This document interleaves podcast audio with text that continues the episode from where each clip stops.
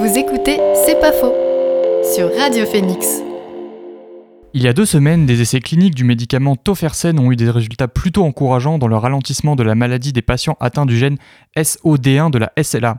La SLA pour sclérose latérale amyotrophique, plus connue sous le nom de maladie de Charcot, fait partie de ces maladies qui font particulièrement peur. Et pour cause, comme de nombreuses autres maladies neurodégénératives, elles peuvent en un laps de temps très court transformer physiquement une personne en bonne santé. Tremblement, perte de la marge, de la déglutition, voire même de la parole, autant de symptômes qui rendent ces maladies mystérieuses. Alors aujourd'hui, on se pose cette question comment un corps en parfaite santé peut rapidement devenir lourdement handicapé Pour en parler avec nous, nous sommes avec Fausto Verdière. Bonjour. Bonjour. Vous êtes chef du service neurologie au CHU de Caen. Et Ancienne, anciennement. Anciennement, chef. en chef et professeur à la faculté de médecine de Caen. Oui. Avant d'entrer dans le vif du sujet et de parler de toutes ces maladies, est-ce que vous pouvez nous rappeler la corrélation entre cerveau et motricité? Alors le cerveau euh, commande un grand nombre de processus. Et sur le plan de la motricité, le cerveau contient des, des neurones qui sont groupés dans des régions qu'on appelle les aires motrices. Et ces aires motrices contiennent des cellules nerveuses qui ensuite ont des prolongements. Et ces prolongements vont euh, dans euh, euh, dans la moelle épinière, dans le tronc cérébral, et vont finalement envoyer des influx qui vont atteindre les muscles. Et si les cellules nerveuses euh, euh, du cerveau sont malades, ou si les cellules nerveuses de la moelle épinière sont malades, puisque c'est une chaîne à deux maillons, à ce moment-là, on a ce qu'on appelle un déficit moteur, une faiblesse musculaire, et potentiellement on arriver jusqu'à une paralysie. Alors il existe de très nombreuses maladies dites neurodégénératives. Concrètement, qu'est-ce que ça veut dire quand on utilise le terme neurodégénératif Alors le terme de, neurodégénératif appliqué à, ces, maladies signifie que une, certaine catégorie de, population de, neurones, de cellules nerveuses de, de l'encéphale, va dégénérer pour des raisons qui sont pas très bien connues. Enfin, l'origine, le déclencheur, le point de départ n'est pas connu, sauf dans le cas précis des formes génétiques. Et à partir de là, il se produit des transformations dans les, neurones, avec en particulier des, des protéines qui s'agglutinent entre elles et qui empêchent le neurone de fonctionner. Alors ce qui est particulier des maladies neurodégénératives, c'est qu'elles n'atteignent pas tous les systèmes euh, globalement. Elles sont, suivant la maladie à laquelle on a affaire, certains systèmes sont atteints. Par exemple, dans la maladie d'Alzheimer, euh, ce qui est atteint en premier, ce sont les parties du cerveau qui euh, supportent la mémoire. Hein. dans la maladie de Parkinson, ce sont des cellules euh, qui, euh, qui, secrètent de la dopamine, qui est, une espèce de, d'un carburant qui va, qui va aider les, les, les, processus moteurs à se dérouler euh, correctement. Alors là, c'est pas de la paralysie, mais c'est de la lenteur, de la raideur. Et puis dans la sclérose latérale amyotrophique, là, ce sont les, les, les neurones moteurs qui vont être peu à peu paralysés, rendus incapables de fonctionner normalement par euh, ces transformations chimiques qui s'opèrent euh, à, l'intérieur de ces neurones. Euh, on a parlé de la SLA, vous nous avez parlé de l'Alzheimer. Est-ce qu'il existe des maladies neurodégénératives moins connues? Oui, enfin, il y, en a d'autres. Hein. Il y a des maladies comme par exemple la Corée de Huntington, qui est une, maladie qui associe des, mouvements involontaires, des, des troubles euh, intellectuels et des troubles psychiques éventuellement. Et puis il y a des maladies euh, dégénératives qui sont euh, héréditaires, comme les amyotrophies spinales, ou bien d'autres maladies qui sont liées à des, à des troubles métaboliques, à des déficits enzymatiques. Il y en a, il y en a très nombreuses. La SLA fait partie des, des maladies rares, c'est-à-dire des, des maladies dont le, le nombre de patients est, réduit, mais euh, c'est une maladie qui euh, mobilise beaucoup de beaucoup d'énergie de, hein, de, la part du, des soignants, du corps médical et, des chercheurs. Parmi l'ensemble de toutes les maladies dites neurodégénératives, est-ce qu'elles mènent toutes à des, des, handicaps lourds ou parfois ça peut être plus léger, voire euh, enfin, les, des conséquences euh, toutes bénignes? Alors, bon, c'est variable selon les formes cliniques, mais pour ce qui est par exemple de la maladie de Parkinson, il existe des, des, des situations comme par exemple cette maladie débute tardivement euh, dans la vie. Euh, il peut arriver que dans ces cas-là, son, son, expression reste limitée, modérée, relativement peu handicapante, alors que si elle débute beaucoup plus tôt, euh, on va avoir euh, un, handicap lourd. La maladie d'Alzheimer, elle entraîne immanquablement une perte d'autonomie par euh, des troubles de la mémoire, du langage, euh, etc. dans le cas de la SLA, oui. qui est un exemple très parlant de la dégradation d'un corps, par quoi est-ce que le cerveau est touché? Le cerveau, comme je le disais tout à l'heure, la seule situation dans laquelle on a une cause identifiée à cette maladie, c'est le cas des mutations, euh, des anomalies génétiques. Hein, on en connaît des anomalies génétiques, on en connaît euh, une trentaine. Dans ces cas-là, on est capable d'identifier un, marqueur hein, qui est, on dit, voilà, tel gène est muté, donc le gène ne fait plus son travail, donc les protéines euh, dont il commande la fabrication euh, ne sont plus mal formées ou sont inefficaces ou même nuisibles. Et voilà, là, là on peut identifier un mécanisme. Dans tous les, ça, c'est à peu près 10% des, des, des, formes de SLA qui sont génétiques. Hein. Dans tous les autres cas, alors il y a ce qu'on peut appeler des facteurs de risque. Alors, facteur de risque, c'est l'âge, par exemple. Euh, c'est une maladie qui, en moyenne, débute vers la soixantaine, entre 60 et 70 ans. C'est très rare d'avoir des formes juvéniles, ça existe, mais c'est tout à fait exceptionnel. Depuis longtemps, on cherche des causes extérieures. On a exploré des hypothèses toxiques, des hypothèses climatiques. Pour l'instant, il n'y a rien de décisif. Hein. On a dit le sport, par exemple, il y a des exemples de sportifs qui ont eu cette maladie, mais il y a aussi beaucoup de patients qui ne font pas du tout de sport.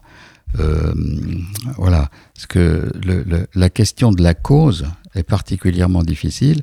Et euh, il y a une autre question aussi qui est, pour l'instant, qui fait l'objet de recherches intensives, c'est la question des, marqueurs. C'est-à-dire que pour faire le diagnostic de la maladie, le neurologue euh, s'appuie sur ce qu'il constate physiquement en examinant son patient et sur un examen qu'on appelle l'électromyogramme qui enregistre le fonctionnement des nerfs et des muscles.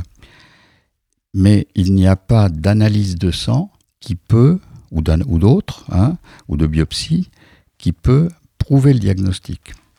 Si je prends un exemple, par exemple dans le, sida, vous faites une prise de sang, vous faites le test, c'est positif ou c'est négatif. Si c'est positif, vous l'avez, c'est négatif, vous l'avez pas. Là, on n'a pas de, marqueur comme celui-là et actuellement, depuis depuis euh, quelque temps, les recherches, y compris au CHU de Caen, hein, les recherches euh, tentent de d'identifier une anomalie qu'on pourrait détecter, par exemple, dans le sang, euh, pour argumenter le diagnostic et peut-être aussi agir avec un traitement. Donc vous, en tant que neurologue, en fait, vous avez des difficultés à pouvoir euh, diagnostiquer concrètement un patient qui serait atteint de SLA, du moins sur le début, quand ce sont juste euh, des premiers symptômes qui apparaissent. Aujourd'hui, les, les, les, médecins dans toutes les spécialités sont de plus en plus spécialisés. Hein. Vous avez euh, bah, des chirurgiens qui sont spécialisés dans tels organes, il y en a qui font de l'orthopédie, d'autres qui opèrent euh, le tube digestif, etc. Les neurologues, c'est pareil, il y en a qui sont plus spécialisés dans certaines maladies. Et en France, il y a euh, un certain nombre de, de, d'hôpitaux, de CHU, 17 ou 18 de mémoire, qui ont une équipe avec des neurologues qui sont spécialisés dans cette maladie. À Caen, il y a, il une équipe comme ça. Et donc, euh, ces neurologues ont de l'expérience et ils connaissent, ils ont des, critères, ce qu'on appelle des critères, c'est-à-dire des listes de, une, liste de, de constatation que l'on peut faire. Euh, bon, je vous prends juste un, exemple. Si quelqu'un a une, une faiblesse musculaire euh, avec de l'atrophie musculaire, on se dit ça pourrait être une SLA, mais s'il a perdu la sensation, par exemple, on sait que c'est pas ça, parce que dans cette maladie, il n'y a pas de, trouble sensoriel, sensitif. le patient euh, a une sensation tout à fait normale. Bon, c'est un exemple. Mais nous avons des critères cliniques qui nous permettent de faire le diagnostic. Mais c'est une maladie, c'est une bonne question que vous avez posée parce que c'est une maladie qui n'est pas très bien connue par les non-spécialistes. Et en moyenne, le diagnostic, souvent en partant des premiers symptômes, il met un an, un an et demi à être fait. Donc c'est une vraie question. Le jour où on aura un examen qu'on pourra faire facilement, on dira, tous les médecins apprendront que dès que quelqu'un a une faiblesse musculaire, on lui fait cet examen-là, et puis on sait s'il a ou s'il n'a pas la maladie. Mais aujourd'hui, on n'a pas, ce, pas ces moyens-là. Vous avez parlé de faiblesse musculaire. Est-ce qu'il existe d'autres symptômes euh, qui, qui, doivent alerter concernant oui. la SLA Oui, le, le, le premier symptôme d'alerte, c'est la faiblesse musculaire. Alors ça se traduit variablement suivant l'endroit du corps, suivant les muscles. Euh, il y a des muscles partout dans le corps. Hein. Euh, alors il y a des muscles qui sont jamais atteints, le cœur n'est jamais atteint, les muscles qui permettent de bouger les yeux ne sont jamais atteints, mais euh, tous les autres, euh, tous les muscles qui sont sous le contrôle de la volonté peuvent l'être. Alors ça peut être les muscles qui permettent de parler. Vous avez à peu près un tiers des cas qui débutent par un trouble de la parole. Ça peut être euh, un début par le membre supérieur, par exemple une difficulté à tourner une clé ou à déboucher une bouteille, ou bien ça peut être un, un trouble du membre inférieur, alors là c'est une difficulté à la marche, mais dans tous les cas il y a une diminution de la force.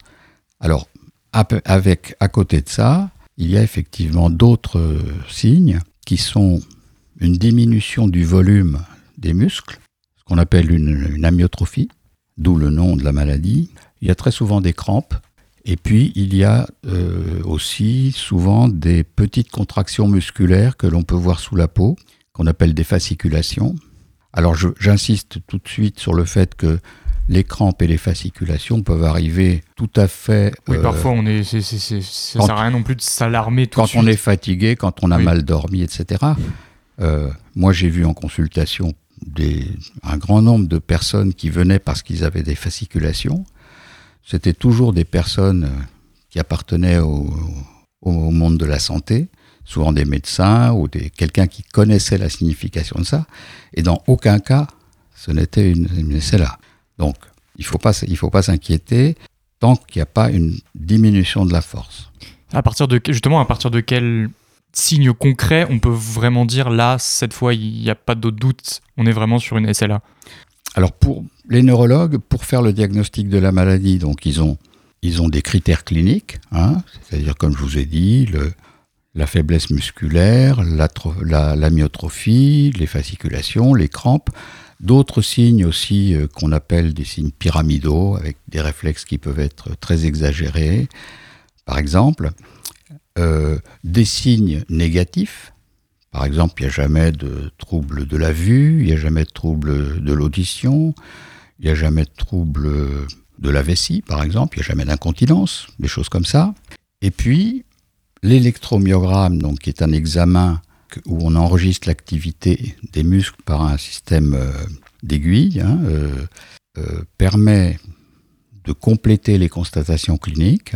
Et puis, on fait aussi aujourd'hui on a facilement recours à de l'imagerie pour être sûr que ça n'est pas autre chose. Si par exemple quelqu'un se présente avec une faiblesse des deux mains, on, sait que ça peut être dû à quelque chose, une lésion de la moelle épinière au niveau du cou, et euh, ça peut être autre chose qu'une SLA, ça peut être de l'arthrose, ça peut être une tumeur, et donc on fait toujours de l'imagerie. Donc au début, c'est des symptômes plutôt légers. Oui. Comment on peut expliquer, euh, alors que l'expérience, l'espérance de vie euh, soit aussi courte pour cette maladie, euh, on dit que la moitié des patients décèdent après trois ans, après trois ans de diagnostic? Ouais, trois ans et demi. La médiane de survie, on estime que c'est trois ans et demi. C'est parce que il y a, il se produit au niveau des neurones un phénomène de, pourrait-on dire, de, de, de contagion. C'est-à-dire que les, les anomalies, les anomalies biochimiques qui sont à l'intérieur des, cellules, euh, et ça a été constaté pas seulement pour la SLA, aussi pour le Parkinson, hein, avec une autre protéine. Euh, c'est les protéines qui ont des noms barbares. Hein. Le Parkinson, c'est l'alpha-synucléine, et puis la SLA, c'est une autre protéine qui s'appelle TDP43, mais chacune est caractéristique d'une maladie. Et ces anomalies qui font que les protéines s'agglutinent vont passer d'un neurone à l'autre, et la, la maladie s'étend de proche en proche. C'est-à-dire que euh, vous allez avoir une atteinte, par exemple, si ça commence par la main, ça peut s'étendre au, au membre supérieur, puis au membre inférieur, puis à la parole et, et inversement. Mais le, le, le, la faiblesse musculaire, le déficit progresse de façon euh, quasiment linéaire. Et justement, quelles sont les, les, différentes phases de la maladie que traversent les patients atteints de SLA au cours de leur, de leur maladie? Comme je vous l'ai dit, il y a plusieurs forme de début. Hein. Euh, vous avez des personnes qui vont être très rapidement euh, affectées euh, au niveau des membres inférieurs, qui vont se retrouver en fauteuil roulant, mais qui pourront se servir de leurs mains et parler normalement. D'autres personnes, au contraire, vont perdre assez rapidement la capacité de parler, mais vont, pouvoir continuer à marcher un certain temps. La première chose que nous disons aux patients, c'est que dans cette maladie, le le déficit qui est apparu au moment où on le voit ne va pas récupérer. À un stade initial, ça n'est pas forcément très facile de prédire la vitesse d'évolution. Euh, L'expérience prouve que, que cette vitesse soit euh, lente ou rapide, euh, l'évolution se fait. Alors il y, a des, paliers extrêmement importants dans l'évolution. Parce que la maladie affecte des capacités vitales. Alors la marche, c'est une, une capacité qui n'est pas vitale, mais qui est très importante pour l'autonomie. Euh, la parole aussi, mais il y a des moyens de, il y a des substitutions de, des aides à la communication. Par contre, il y a deux capacités qui sont cruciales. C'est la capacité d'avaler, qui peut être atteinte assez précocement la maladie débute par les muscles euh, de la tête, hein, euh, avec les, ça commence toujours par la parole et puis la difficulté à avaler vient après, mais elle peut être assez précoce. Et puis, encore plus grave, c'est la difficulté à respirer parce que la respiration, elle est en partie automatique. La nuit, on respire euh, en dormant, on s'en rend pas compte, ça, ça marche tout seul mais elle est aussi sous le contrôle de la volonté. Il y a un muscle très important qui est le diaphragme, qui peut être atteint par la maladie. Et euh, quand le diaphragme est atteint, à ce moment-là, vous ne pouvez plus remplir les poumons euh, avec de l'air. Et donc, il faut, à ce moment-là, trouver un moyen de souffler de l'air. Alors, c'est ce qu'on fait avec euh, un système de masque ce qu'on appelle ventilation non invasive, un système de masque sous pression hein, qu'on peut mettre et enlever, euh, qui permet de, suppléer la faiblesse musculaire du diaphragme. On continue dans un instant de parler de la SLA dans C'est pas faux, l'occasion de faire une petite pause musicale avec Don't Say It's Over de Gas Gooms. A tout de suite sur Radio Phoenix.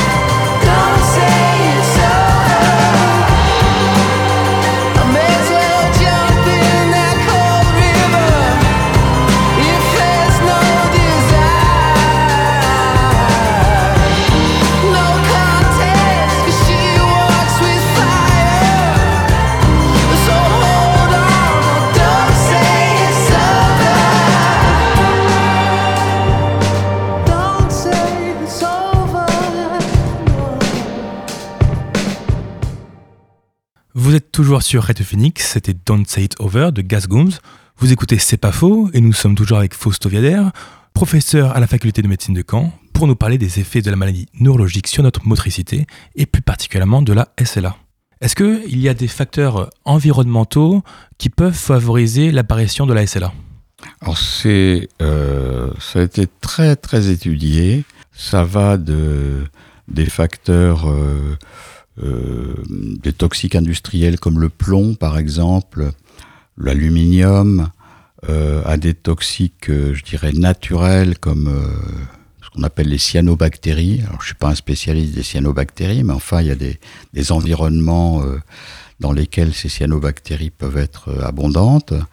On a observé de temps en temps des foyers qui laissent penser que peut-être localement il y aurait un produit toxique. On a parlé récemment, enfin ces derniers mois, d'un foyer où il y avait plusieurs cas dans, un périmètre assez petit euh, en Savoie, des personnes qui avaient mangé des champignons, euh, des fausses morilles. hein, euh, bon, moi je suis pas un spécialiste des champignons, mais une, ça, c'est un argument, je dirais, épidémiologique. C'est-à-dire qu'on a, on a observé qu'il y avait plusieurs cas dans une zone euh, assez restreinte, et puis après, on a appris qu'il y avait eu cette consommation. Bon, c'est un fait ponctuel.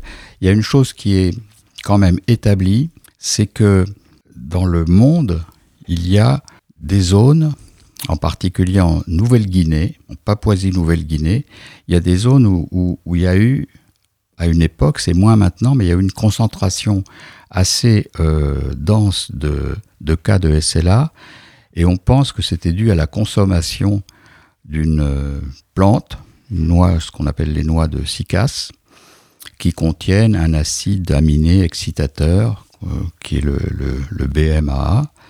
D'ailleurs, ça a été euh, cette, cette constatation était un peu à la base de la mise au point du seul médicament qui est en- en- actuellement commercialisé en France et, et partout dans le monde, parce que on a pensé que ces phénomènes chimiques liés euh, à des acides aminés excitateurs pouvaient favoriser la maladie.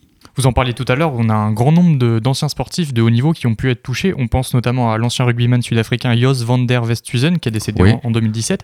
Est-ce que des facteurs comme les chocs à répétition, où on avait aussi beaucoup parlé de dopage à l'époque, bon, par rapport Oui. à ce que vous avez dit tout à l'heure, c'est peut-être plus à exclure, mais est-ce que les chocs à, répétition peuvent être des facteurs Oui.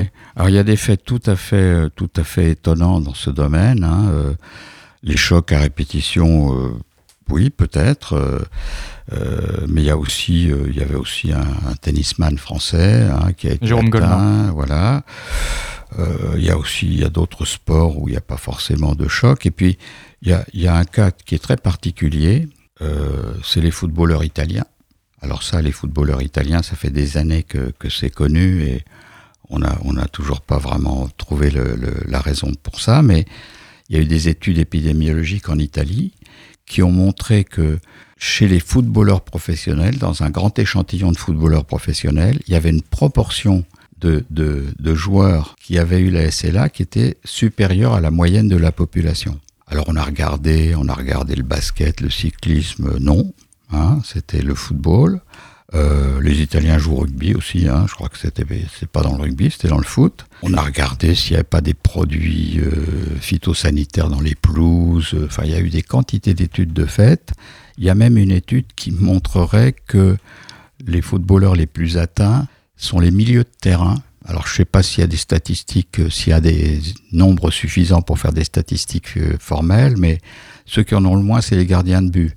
Je vous livre ça, c'est contenu d'articles scientifiques, mais pour l'instant, personne ne sait pourquoi des footballeurs, ça n'a pas été trouvé en dehors de l'Italie, hein. pourquoi des footballeurs auraient particulièrement... euh, et alors, il y a d'autres facteurs de risque. Il y a un facteur de risque qui a été suggéré et qui serait le tabagisme. Le tabagisme a une action quand même, euh, par quel intermédiaire, on n'en sait rien, mais statistiquement, il y a plus de SLA euh, chez les anciens fumeurs euh, que, que chez les non-fumeurs. Euh, justement, l'hygiène de vie, euh, ça peut jouer un rôle dans le développement de la maladie? Pas que je sache.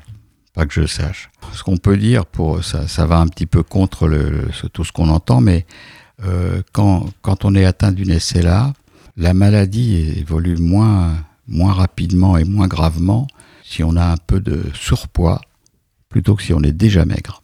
Parce que si on est déjà maigre, on va perdre très rapidement de la masse musculaire et euh, ça, va être, ça va être plus grave. C'est la même maladie. Le pronostic est, le même par ailleurs. Mais euh, le fait d'avoir un surpoids, ça, ça, protège un peu contre les conséquences euh, immédiates de la maladie. Vous parliez tout à l'heure de la Papouasie-Nouvelle-Guinée ou alors avec les sportifs en Italie. Est-ce qu'il y a des zones géographiques qui sont plus touchées que d'autres? Alors par celle-là, non. Où la presqu'île, il y a une, il y a une presqu'île au sud du Japon aussi. Hein, euh, presqu'île de Ki. Bon, j'y suis jamais allé personnellement, mais ce sont des zones très très ponctuelles. Hein, euh, sinon, la maladie est une maladie qui est ubiquitaire. Il y en a, il y en a autant en Asie qu'en Europe, par exemple. Euh, et sur le plan génétique, c'est un peu différent parce que je vous ai dit qu'il y avait une trentaine de gènes différents. Ces gènes ne sont pas tout à fait répartis de façon tout à fait identique. Par exemple, en Asie, il y a plus souvent, si on prend que des formes génétiques, euh, la proportion des différents gènes n'est pas tout à fait la même. Mais euh, la prévalence moyenne est, est, la même. En France, on estime qu'il y a environ 5000 personnes qui sont atteintes. Et l'incidence euh, est à peu près la même partout dans le monde. Euh, la plupart des patients déclarent la SLA, vous l'avez dit, vers 60-70 ans. Oui. Mais elle touche plus rarement des, des patients plus jeunes. Comment on explique cela?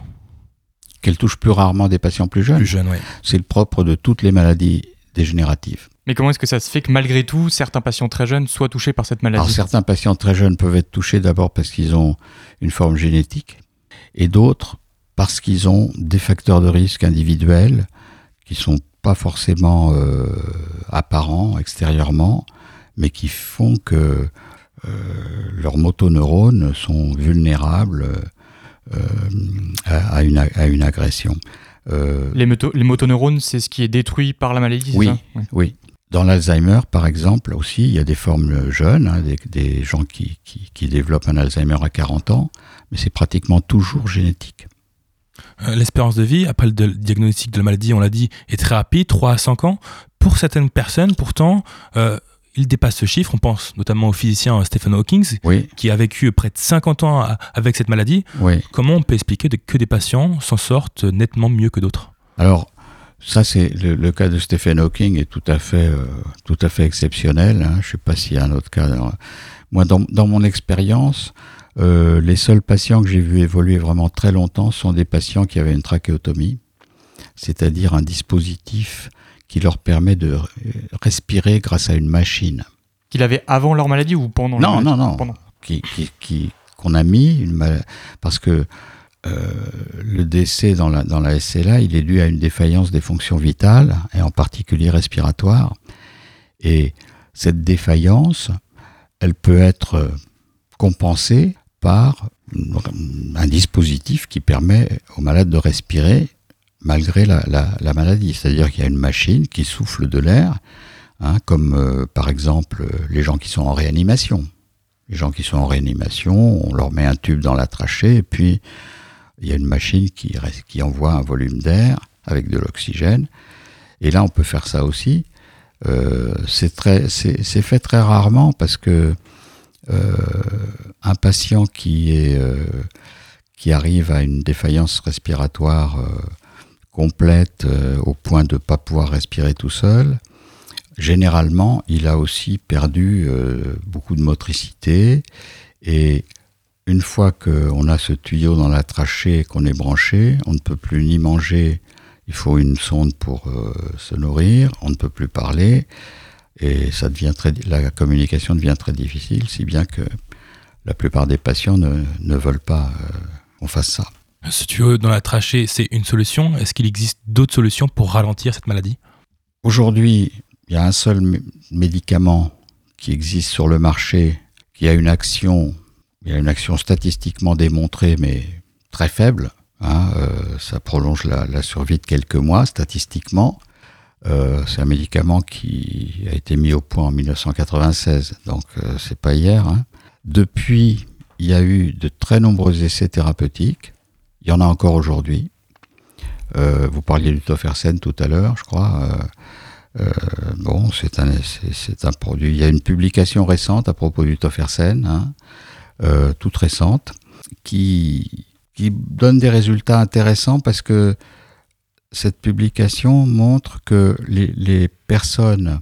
Alors, c'est réservé, le tofersen, c'est spécifiquement destiné à des gens qui ont une forme génétique euh, due à une mutation de la, de la superoxydismutase 1.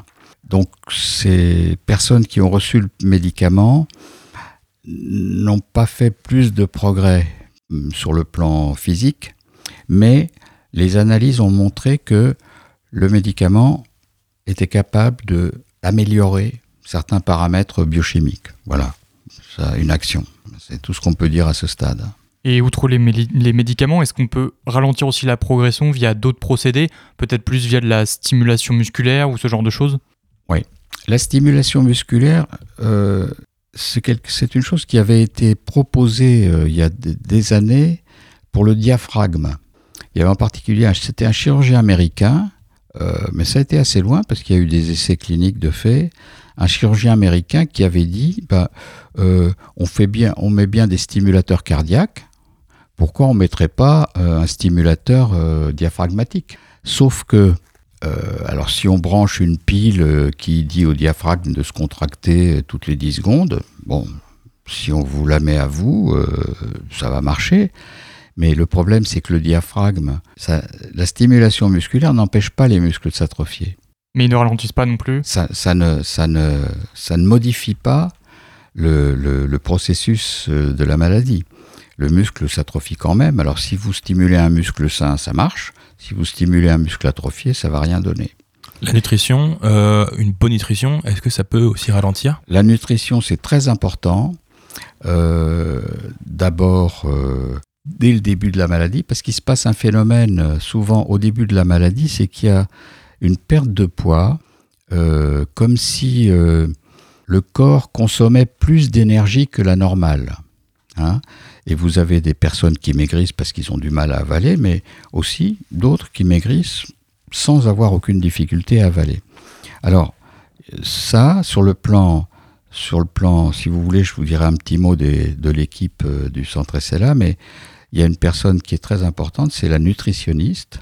Il y a une nutritionniste qui est là pour euh, faire un bilan de l'alimentation et on donne très souvent, dès le début de la maladie, des compléments nu- nutritionnels, des protéines, euh, pour assurer un apport euh, protéique, parce que le, le muscle c'est de la protéine, hein, pour assurer un apport protéique et calorique euh, suffisant.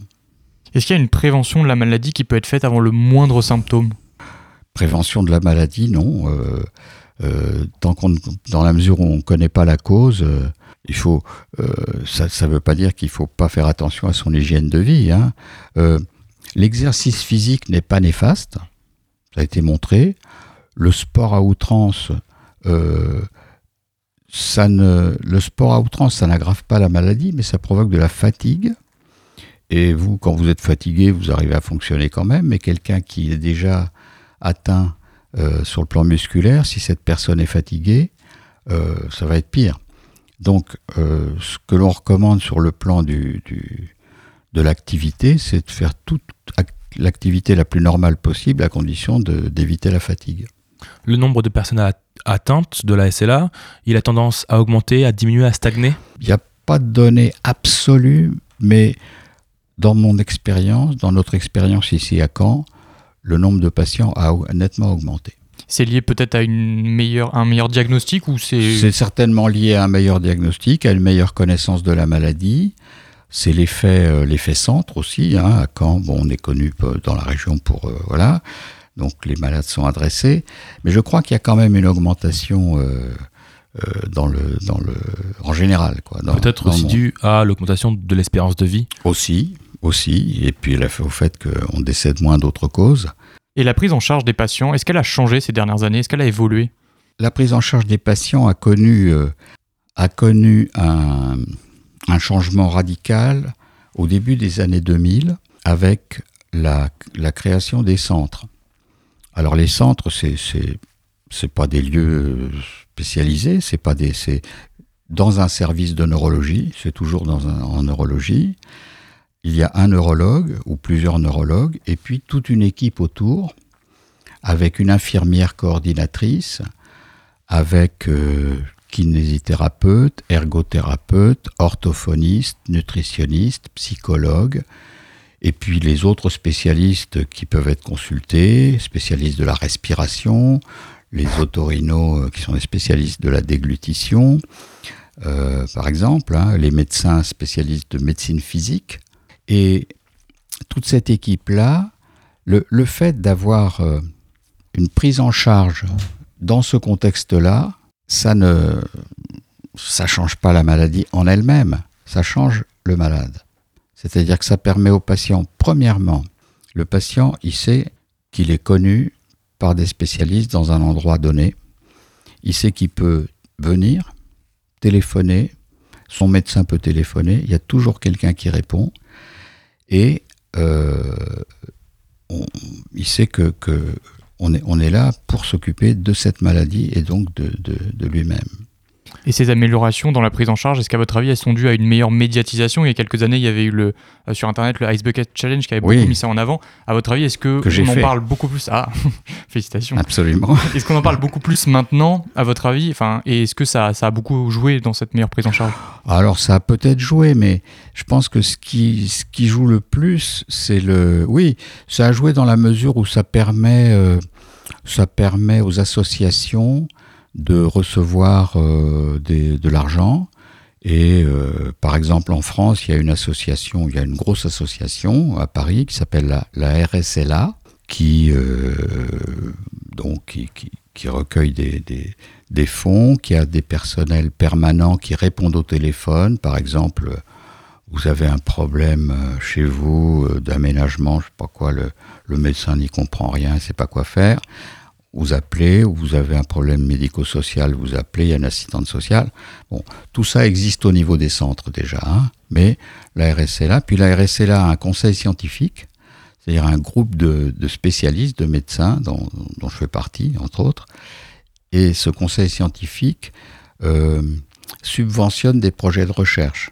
C'est-à-dire qu'il y a des chercheurs qui font un dossier, puis qui disent, voilà, moi j'ai un projet, j'ai le projet de chercher ça et ça, euh, il me faut pour ça, il me faut euh, 20 000 euros, euh, 30 000 euros. euh, voilà. Est-ce que alors l'association la, qui a recueilli des, des donations hein, euh, distribue, c'est une une source de financement. Bon, il y a, y a d'autres sources de financement pour les chercheurs, bien sûr, hein, mais ça, c'est une source de financement.